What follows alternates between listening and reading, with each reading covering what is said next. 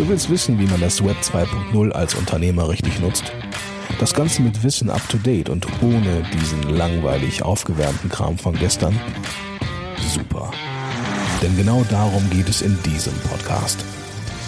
Und hier ist dein Ernährungsberater in Sachen Digitalfutter, Christian Deak.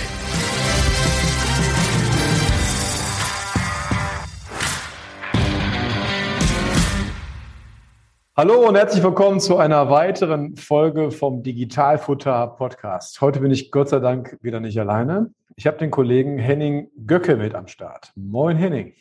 Moin Christian. Schön, dass ich hier sein kann. Ja, sehr gerne du. Hör mal, heute unterhalten wir beide uns über das Thema rund um Verfahrensdokumentation und Tax Compliance. Und genau. damit man jetzt nicht glaubt, ich hätte, keine Ahnung, äh, meinen Aquarienreiniger äh, eingeladen. Erklär uns doch bitte mal, wer du denn so bist und warum gerade du vom Thema Verfahrensdokumentation Ahnung hast. Genau, ja, vielen Dank. Mein Name ist Henning Göcke. Ich bin seit 2021 bei der DHW hier in Oberhausen tätig mit den Schwerpunkten Verfahrensdokumentation, Datenanalyse und Grundsteuerreform. Ich war vorher 15 Jahre in der Finanzverwaltung tätig, dort mehrjährig im Bereich der Softwareentwicklung, der Prozessanalyse und zum Schluss im Bereich der Konzernbetriebsprüfung. Und auch da habe ich schon gesehen, und äh, das war das, was wir ganz am Anfang der Prüfung oft jetzt auch schon angefordert haben, die Verfahrensdokumentation, die in den seltensten Fällen vorliegend waren. Also erstmal herzlichen Glückwunsch dazu, dass du endlich zur guten Seite der Macht gewechselt bist. Ja, das ist erstmal, erstmal, so das Wichtigste. Ähm, aber ich freue mich natürlich ganz besonders, ähm, dass wir mit dir an, ja, jetzt einen, einen Bereich aufmachen und auf gut Deutsch pushen können, äh, von dem ich schon seit langer Zeit rede, dass er sehr ja, äh, interessant werden wird, auf jeden Fall. Denn Definitiv. vor Corona habe ich schon gesagt, dass digitale Mandate anders geprüft werden werden, ja, als dass meine normalen analogen Mandate von früher wurden. Wir hatten früher die TSE-Kasse, darum wollen wir uns heute nicht drehen. Also wir hatten früher die, die bargeldintensiven Branchen, da gab es dann den Deckel mit der TSE-Kasse, da haben bestimmt der eine oder andere was von gehört. Mit bis zu 25.000 Euro Bußgeld, wenn die TSE-Kasse nicht vorliegt. Also es gab dann auf einmal irgendwie auslesbare Bargeldkassen. Naja, und es hat halt Corona gezeigt, dass halt der bargeldintensive Bereich ja, wirtschaftlich fast komplett nicht mehr überlebt hat und dass durch Corona und während Corona, sagen wir, die digitalen Mandate vor allen Dingen ganz weit vorne, E-Commerce und alles das, was skalierbar im Internet und automatisierbar Geld verdient, ja, gewonnen hat, auf gut Deutsch, muss man klar sagen. Und ähm, ich könnte mir jetzt sehr gut vorstellen, ja, dass durch die Verschuldung während der Corona-Zeit und das, was jetzt vielleicht noch für die Bundeswehr obendrauf kommt, dass irgendwo der digitale Bereich umso heftiger und intensiver geprüft wird. Wie ist denn da so deine Meinung, Henning? Also einfach, ähm, einfach ganz offen gesagt, was gibt es denn da für Möglichkeiten? Was ist eine Verfahrensdokumentation und warum oder generell Tax Compliance? Und warum, genau. äh, warum sollte man sich da überhaupt drauf konzentrieren? Hm. Ja, also letzten Endes ist die Verfahrensdokumentation eine Aufnahme der Prozesse im Unternehmen, sowohl organisatorisch als auch technisch, also der Abläufe. Natürlich im Hinblick erstmal auf die steuerrechtlich und steuerrelevanten Vorgänge, ja, um eben die Anforderungen der Abgabenordnung als auch die der GOBD zu erfüllen.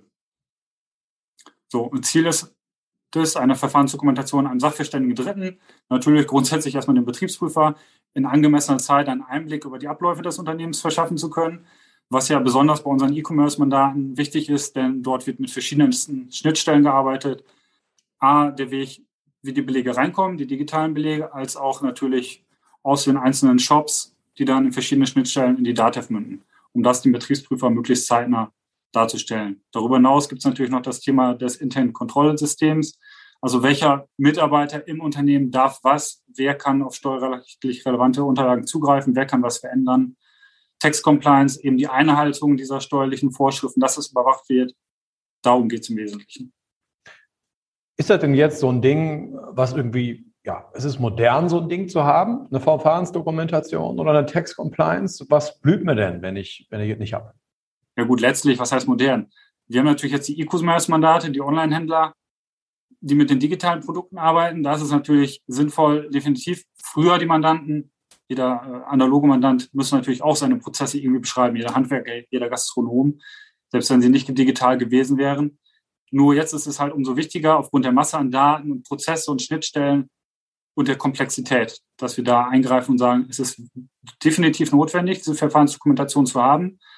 Denn was du auch eingangs geschrieben hast, was bei der Kasse schon da war, diese Bußgelder, die werden sicherlich auch nachher im Bereich der Verfahrensdoku als ein Aspekt der Prüfung auftauchen. Und wenn die nicht da sind, die Verfahrensdokus, dann auch eventuell zu Schätzungen führen, Hinzuschätzungen in dem Bereich, wenn die Buchführung nicht ordnungsgemäß ist. Genau. Also ich sehe einfach momentan so den, die Landschaft folgendermaßen. Die meisten haben keine Verfahrensdokumentation. Genau. Zudem, ähm, ist die, sind die meisten Programme nicht GOB-konform, auch wenn es dann darunter steht, weil tatsächlich muss die GOB-Konformität an sich auch gelebt werden. Äh, die meisten Programme schreiben in der AGBs einfach nur rein, wir haben theoretisch ein AGB, also ein GOB-konformes Tool, aber wie ihr das einsetzt, ist wiederum euer Ding. Das liegt zum Beispiel an der Festschreibbarkeit der Daten nach zehn Tagen. Das wird einfach knallhart ausgenutzt. Und man kann im Nachgang noch ähm, Daten verändern. Bedeutet, kurz und knapp, keine Verfahrensdokumentationen. Die äh, Programme an sich sind anschießbar habe ich schon zwei formelle Mängel. Ne? Also für ein, Nicht-Vorliegen einer Verfahrensdokumentation Strike Nummer eins, also ein formeller Mangel. Der zweite wäre dann halt zum Beispiel Lücken in den rechnungsschreibenden Tools. Dann ist das ja, Torschen offen, dass ich in die genau. Hinzuschätzung gehen kann. Ob ich mich dagegen dann verteidigen kann oder nicht, ich muss ganz ehrlich sagen, wäre mir eigentlich relativ egal, weil am Ende des Tages kostet es unheimlich viel Geld, erstmal dagegen zu gehen, Zeit und Aufwand. Und wenn man das einfach schließen kann, ähm, dann ist man einfach besser beraten an dem Punkt. Verpflichtend ist es eh. So. Und meistens ist es so, dass die Mandanten hinterher, wenn die ersten Mal geköpft wurden, dann zu einem kommen und sagen, ja, ich brauche das auch. Ähm, genau. Jetzt wollen wir aber proaktiv auf euch zu und sagen, Leute, ihr habt es schon eh immer gebraucht. Ist auch nicht der erste Podcast in der Hinsicht. Kümmert euch bitte drum, denn ich gehe, also ich persönlich gehe fest davon aus, dass die Reiter bald losgelassen werden, wenn sie es nicht eh schon tun. Also man hört aus dem süddeutschen Raum, dass systemgetriebene Mandate mittlerweile Bußgelder von 25.000 Euro pro Vorfall bekommen haben, weil ein Prüfer ansonsten gar nicht in der Lage wäre, solch ein Mandat zu prüfen. Und Henning, wenn ich jetzt rausgehe ja, als Prüfer, aus deiner Erfahrung ja her, ja, und ich kann gar nicht prüfen, was passiert denn dann? Ja, wenn ich nicht prüfen kann, dann packe ich ein und sage, ich schätze, genau, wenn ich keine Grundlage habe, ordentlich zu prüfen, dann mache ich mir den Aufwand nicht und dann geht es in die Schätzung. Genau. Und wir sind bei dem Punkt noch gar nicht dabei, dass wir im sogenannten Resi-Scan sind. Das heißt, eine mangelnde Verfahrensdokumentation und ihr schmeißt eure Belege weg, ist eine ganz, ganz schlechte Kombination. Ne? Dann kann euch nämlich beispielsweise alles versagt werden, was ihr jemals äh, an Ausgaben habt geltend gemacht. Äh, also das, so viel dazu, darüber reden wir uns äh, heute nicht heiß. Wir gehen erstmal auf die Grundlage ein, Verfahrensdokumentation an sich. Haben jetzt über die negativen Sachen gesprochen. Henning, was gibt es noch aus seiner Sicht gesehen für, für positive Dinge, wenn man denn eine Verfahrensdokumentation hat? Genau, also um die zu haben, müssen wir natürlich erstmal hingehen, eine Analyse machen. Wir sprechen mit dem Mandanten, mit dem Unternehmer, gucken, welche Schnittstellen sind da, welche Software, machen eine Prozessaufnahme von A bis Z, von vorne nach hinten quasi. Und der Mehrwert ist natürlich auch, dass wir dadurch als Steuerberater erkennen, wo sind vielleicht Schwachpunkte, auch in den Systemen, welches System hat sich geändert vielleicht zur aktuellen Buchführung wo es Anpassungsbedarf, klar, um da den Unternehmer auf der anderen Seite auch abzuholen und zu sagen, hier ist Möglichkeiten, wo du was verbessern musst oder auch Risiken, die wir sehen. Ja, welcher Mitarbeiter kann zum Beispiel welche Systeme verändern? Wer schreibt die Rechnung? Laufen die rechnungsschreibenden Probleme, äh, Programme gleich mit den Umsatzprogrammen? Äh, genau, also wir analysieren auch dann die, die Unterschiede zwischen Umsatzschreibenden Programmen, nenne ich es mal, und den rechnungsschreibenden Programmen, da eventuell Differenzen auch zu erkennen. Also auf genau. jeden Fall nicht nur Kosten, die auf den Mandanten zukommen für die Verfahrensdoku, klar, aber auf jeden Fall die Mehrwerte auch. Ja. Vorteil von der Verfahrensdokumentation für einen intern beispielsweise ist natürlich auch, wenn man ein Unternehmen irgendwann mal veräußern möchte, ähm, ja, man hat eine Struktur, die man vorweisen kann. Das heißt, der, genau. der, derjenige, der es kaufen möchte, kann sich einfach einen leichteren Überblick machen. Das nächste ist Krankheitsvertretung zum Beispiel. Ja, also jemand wird krank, muss ersetzt werden, der kann sofort weiterarbeiten, der muss sich nur einmal durchlesen.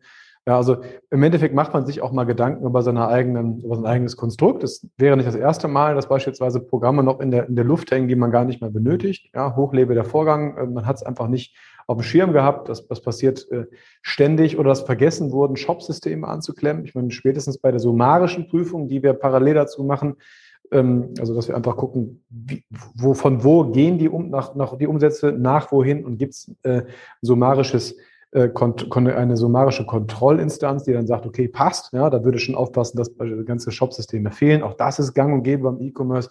Genau. All das kann man halt abholen. Ja. Und ähm, mir ist persönlich ganz, ganz wichtig, dass wenn man einfach glaubt, wir würden hier so einfach so ins Blaue reinreden, ja, also man sollte sich einfach mal vergegenwärtigen, dass in Bayern mittlerweile vom Bayerischen Staatsministerium für Finanzen und für Heimat einfach schon äh, ein Pilotprojekt gestartet wurde, dass sogar die Tax Compliance darüber noch getestet wird. Ja, das heißt, wir gehen nicht nur in die Verfahrensdokumentation, sondern auch in die komplette Tax Compliance. Das heißt, sämtliche Vorsysteme, alle Tools, die dazwischen hängen, alles wird verkontrolliert. Das bedeutet, es ist eine komplett andere Qualität und der Tonfall wird auch schärfer, ja, ähm, ist aber auch meines Erachtens irgendwo zumindest vom Grundsatz her notwendig, weil früher war es nicht möglich, hohe Umsätze mit ohne Organisation zu, äh, zu, zu, hinzubekommen. Und heutzutage muss man die Tools einfach ineinander schieben.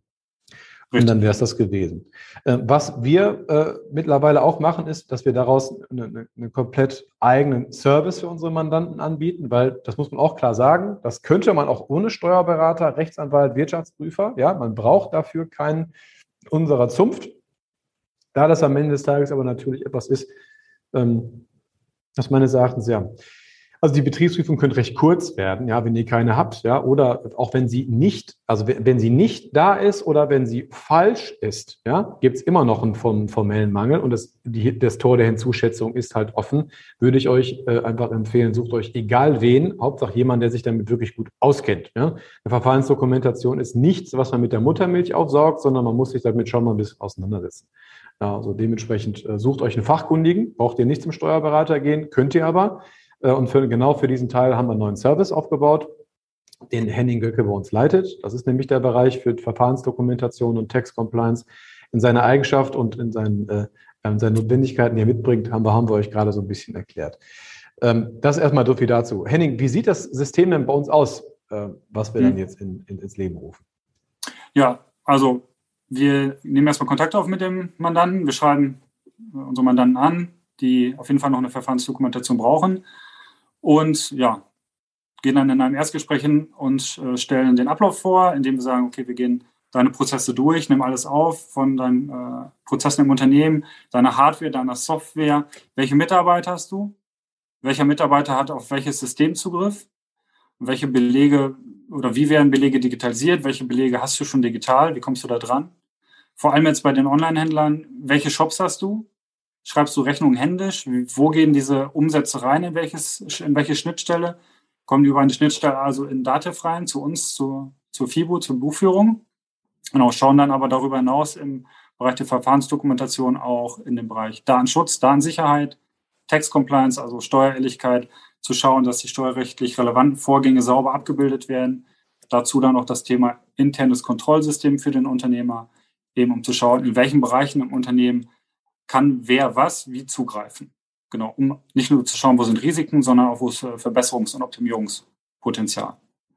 Und ist das jetzt eine einmalige Geschichte oder ist das etwas, was laufend geschieht? Das ist definitiv laufend. Klar, wir starten erstmal mit einer Sache, mit einer Verfahrensdokumentation, nenne ich es mal, mit einer Gesamtverfahrensdokumentation, denn grundsätzlich braucht jedes datenverarbeitende System eine einzelne eigene Verfahrensdokumentation. Wir machen das dann komplett in einer Gesamtdokumentation ja, und das Ganze lebt natürlich, wenn der Unternehmer sagt, ich habe einen neuen Shop, ich habe einen Shop weggelassen, ich habe eine neue Schnittstelle.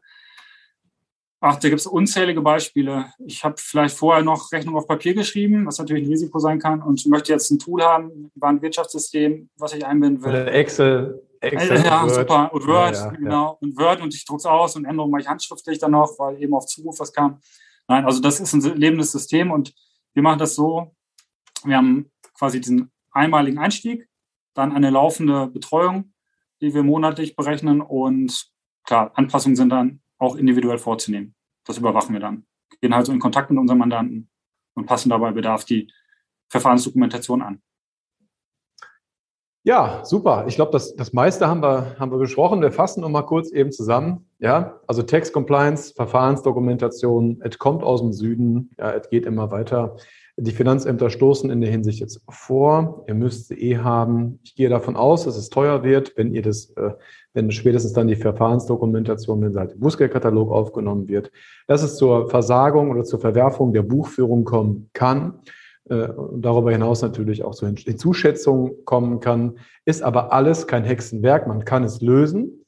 Man hat sogar noch einen Profit davon, indem man nämlich einfach seine, seine Organisation ein Stück weit aufräumt, einfach vereinheitlicht. Teilweise findet man auch Tools, die man nicht mehr, nicht mehr braucht oder kommt dann auch endlich mal zu einer geordneten Buchführung, ja, die dann im, äh, am Ende des Tages gerade im E-Commerce durch vergessene Shopsysteme und Co. haben wir alles schon gesehen, einfach mal gerade gezogen wird.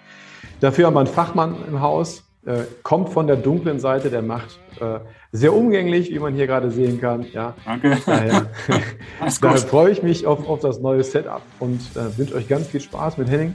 Bei Fragen oder Anmerkungen schreibt uns ganz gerne. Ansonsten würde ich sagen, Henning, ähm, lassen wir es auf alle mal wirken. Genau. Und dann sage ich mal bis zum nächsten Mal. Bis dann. Bis dahin. Ciao. Tschüss zusammen.